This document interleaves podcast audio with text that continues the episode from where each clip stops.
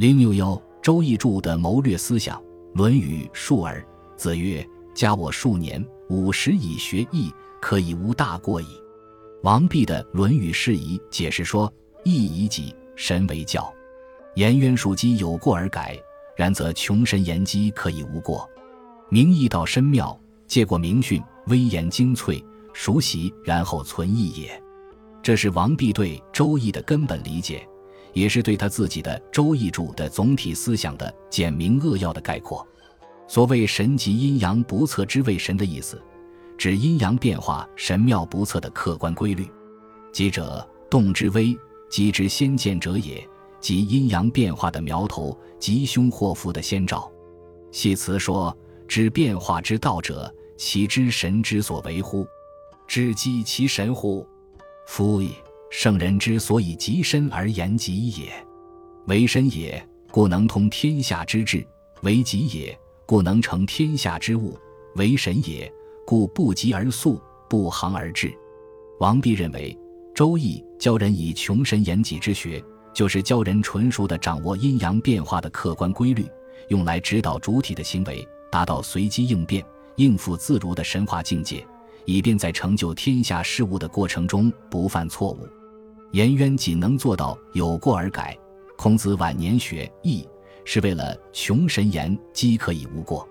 因此，所谓易以己，神为教，是说《周易》这部书其根本支点在于把认识客观规律和人们对这种规律的利用两者结合起来，指导人们根据形势的变化采取正确的决策，其中微言精粹。蕴含着丰富的谋略思想。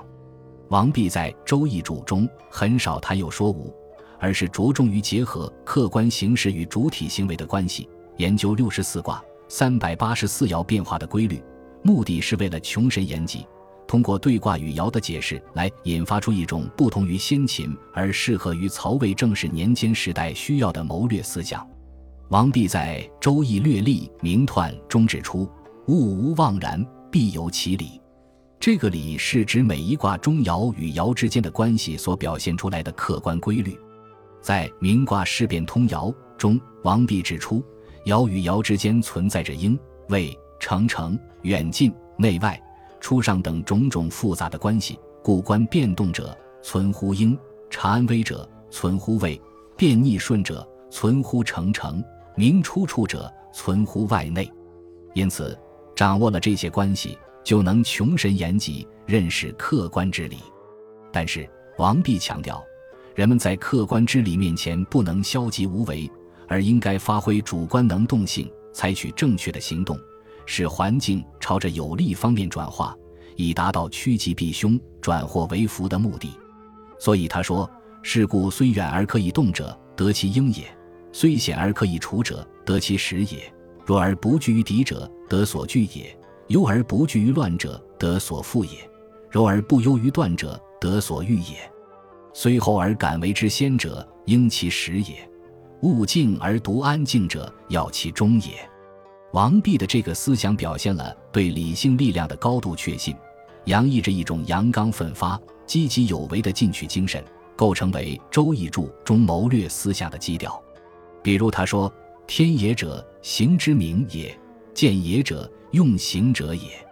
夫行也者，物之类也。有天之行，而能永保无亏，为物之首，统之者岂非至见哉？乾卦彖传注：刚自外来而为主于内，动而欲见。刚中而应，微刚方正，思欲不行，何可以忘？时有忘之道灭，无忘之道成。非大亨利贞而和，刚自外来而为主于内，则柔邪之道消矣；动而欲见，则刚直之道通矣；刚中而应，则其民之得着矣。故大亨以正也。无妄卦彖传注：夫能辉光日新其德者，为刚健笃实也。大出卦彖传注：居上成柔，处损之极，上复刚德，为物所归，故曰得臣。得臣则天下为一。损卦上九柱，处义之初，居动之始，体肤刚德，以立其事，而知乎训，以思大作，必获大功。一卦初九柱，天德刚而不为中，顺天则说，而以刚为主也。翠卦彖传注，处困而用刚，不失其中，履正而能体大者也。能正而不能大博，未能济困者也。困卦彖传注，成大事者，必在刚也。小国卦彖传注，关于王弼的《周易注》，后世学者多半认为是以老庄解易，祖上虚无，但是也有许多持不同意见者，比如李构的《议论十三篇》，元辅四之注以解义，认为王弼的《周易注》盖几乎天下国家之用。君得之以为君，臣得之以为臣，是文王、周公、孔子思想的继承者。黄宗羲在《相术论序》中指出，有魏王府四出而著，亦得意忘相，得相忘言，日食岁月，五气相推，悉皆并落，多所不观，庶几潦水尽寒潭清矣。故论者谓其以老庄信，试读其著，简当而无浮意，何曾笼络选旨？故能远立于唐，发为正义，其扩清之功不可泯也。平心而论，以上两种看法都有一定的根据，但却失之于片面，只知其一，不知其二。因为《周易注》和《老子注》在王弼的思想体系中呈现着一种互补的关系。既然是互补，一方面是各有侧重，另一方面又是互相渗透，前者为异，后者为同。就其所同而观之，认为王弼以老解义，祖上虚无，不为无据；就其所意而观之，认为王弼何曾笼络选旨，不为儒家教义，也未尝不是持之有故，言之成理。实际上，王弼构筑自己的玄学思想体系，不像后世的理学家那样存有狭隘的门户偏见，他既非正统的儒家学者。也不是道家学派的忠实信徒，他所生活的汉魏之际，诸子之学油然勃起，思想领域喧闹沸腾，是一个可与先秦相媲美的开放的时代。王弼的学术立场是综合总结、融会贯通，根本无异于计较自己的学派归属，像后世的理学家那样去排斥异端、继承道统，只是力图兼收并蓄、博采众长。为当时的人们提供一种举本统、没收母存子的玄学世界观，因而虽然《周易》和《老子》这两部先秦的经典属于儒道两家，但是通过王弼的重新解释，却改变了原来的学派属性，而结成一种互补的关系，共同构成贵无论玄学的有机组成部分。《周易注》与《老子注》的互补关系表现在各个层面上，就本体论的层面而言。老子注侧重于说无，周易注侧重于谈有，但是前者说无并不离有，后者谈有也必归结到无，二者的思想是互相渗透的。比如王弼在《复卦注》中指出：“然则天地虽大，富有万物，雷动风行，运化万变，既然至无是其本矣。”就价值观的层面而言，老子注侧重于道家的自然主义，周易注。侧重于儒家的明教思想，但是前者的自然主义并不排斥明教思想，后者的明教思想是以自然主义为最高依据。这两种看来似乎矛盾的思想，在明教本与自然的命题之中获得了统一。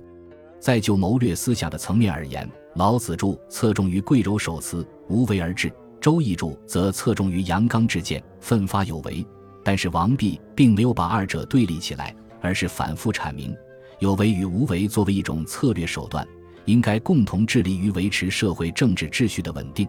当各种关系尚未理顺之时，统治者应该有为；业已理顺之后，则应复反于无为。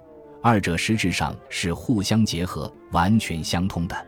在中国哲学史上，各家各派都十分重视谋略思想的研究，积累了许多有价值的研究成果，形成了不同的风格体系。就其主要的思想倾向而言，大致说来，可以分为两派：一派强调有为，一派强调无为。法家和儒家虽然在一系列政治主张上彼此对立，但他们的谋略思想都是强调有为的。法家强调政治的干预和强制的作用，儒家强调伦理道德的引导和教化的作用。道家与他们相反，认为这些做法破坏了自然的本性，应该实行无为。让事物的内部机制发挥其固有的平衡和调节的作用。这两派的争论涉及到许多深刻的哲学问题，各有所得，也各有所失，分别在不同的方面做出了自己的贡献。强调有为的一派对主观能动性的范畴探讨的比较充分，强调无为的一派则把尊重客观规律提到首位。实际上，对于一个完整的、行之有效的谋略思想来说，发挥主观能动性与尊重客观规律都是不可缺少的。合之则良美。离之则两伤，所以这两派在历史上往往是相互吸收、趋于河流。不过，尽管如此，各家各派的主要的思想倾向及其着重点在不断激荡融汇的过程中，仍然是可以分辨的。比如，韩非吸收了道家的无为思想，把它解释成君主因任而受官，群臣安分而守职。他说：“服务者有所宜。”才者有所失，各处其宜，故上下无为。使祭司业，令离直属，皆用其能，上乃无事。韩非子、杨权。其实，这种无为并没有脱离有为的窠臼。汉初的黄老学派用有为的内容去充实无为的概念，比如《淮南子》批判消极无为的主张，提出积极无为的思想。他说：“或曰无为者。”既然无声，默然不动，引之不来，推之不往，如此者，乃得道之相。吾以为不然。修物训，所谓无为者，不先物为也；所谓无不为者，因物之所为；所谓无智者，不亦自然也；所谓无不智者，因物之相然也。原道训。但是，这种论调的主旨还是强调无为。这两派谋略思想在历史上都曾经起过调整和巩固封建秩序的作用。我们不能脱离具体的历史条件去抽象的评判其中哪一派具有更多的真理性。汉初的七十年间，奉行无为思想是卓有成效的。到了汉武帝时，转向雄才大略的有为思想，这也是历史的必然。封建社会是一个复杂的动态的系统。在它的各个发展阶段，需要不同的谋略思想。无为和有为这两派适应历史的需要，从不同的侧面进行探讨，为统治者提供决策的依据。总的来看，他们的探讨都加深了对封建社会系统的认识，丰富了中国的谋略思想的宝库。因此，他们在历史上的地位应该是不分宣制。我们也用不着厚此薄彼去拥护一派，反对另一派。但是。人们对无为这一派却历来抱有很大误解，往往把无为看作是无所作为。这种误解影响到对整个玄学的看法，认为玄学的基本性格就是口谈玄虚、不宗事物、消极腐朽。其实，无为这一派重视发挥系统自身固有的调节作用，让人们的主观留在后方，不受骚扰、不受侵犯，施展如同黑格尔所说的那种理性的脚迹。这种谋略思想的合理内核是相当丰富的，特别是王弼，他从哲学本体论的高度来研究这种谋略思想，把世界观和方法论统一起来，提出了以无为本的根本原理。这种研究的成果，其意义不仅限于发展了谋略思想，而且改变了那个时代的人们观察和处理问题的基本思维方式。本集播放完毕，感谢您的收听。喜欢请订阅加关注，主页有更多精彩内容。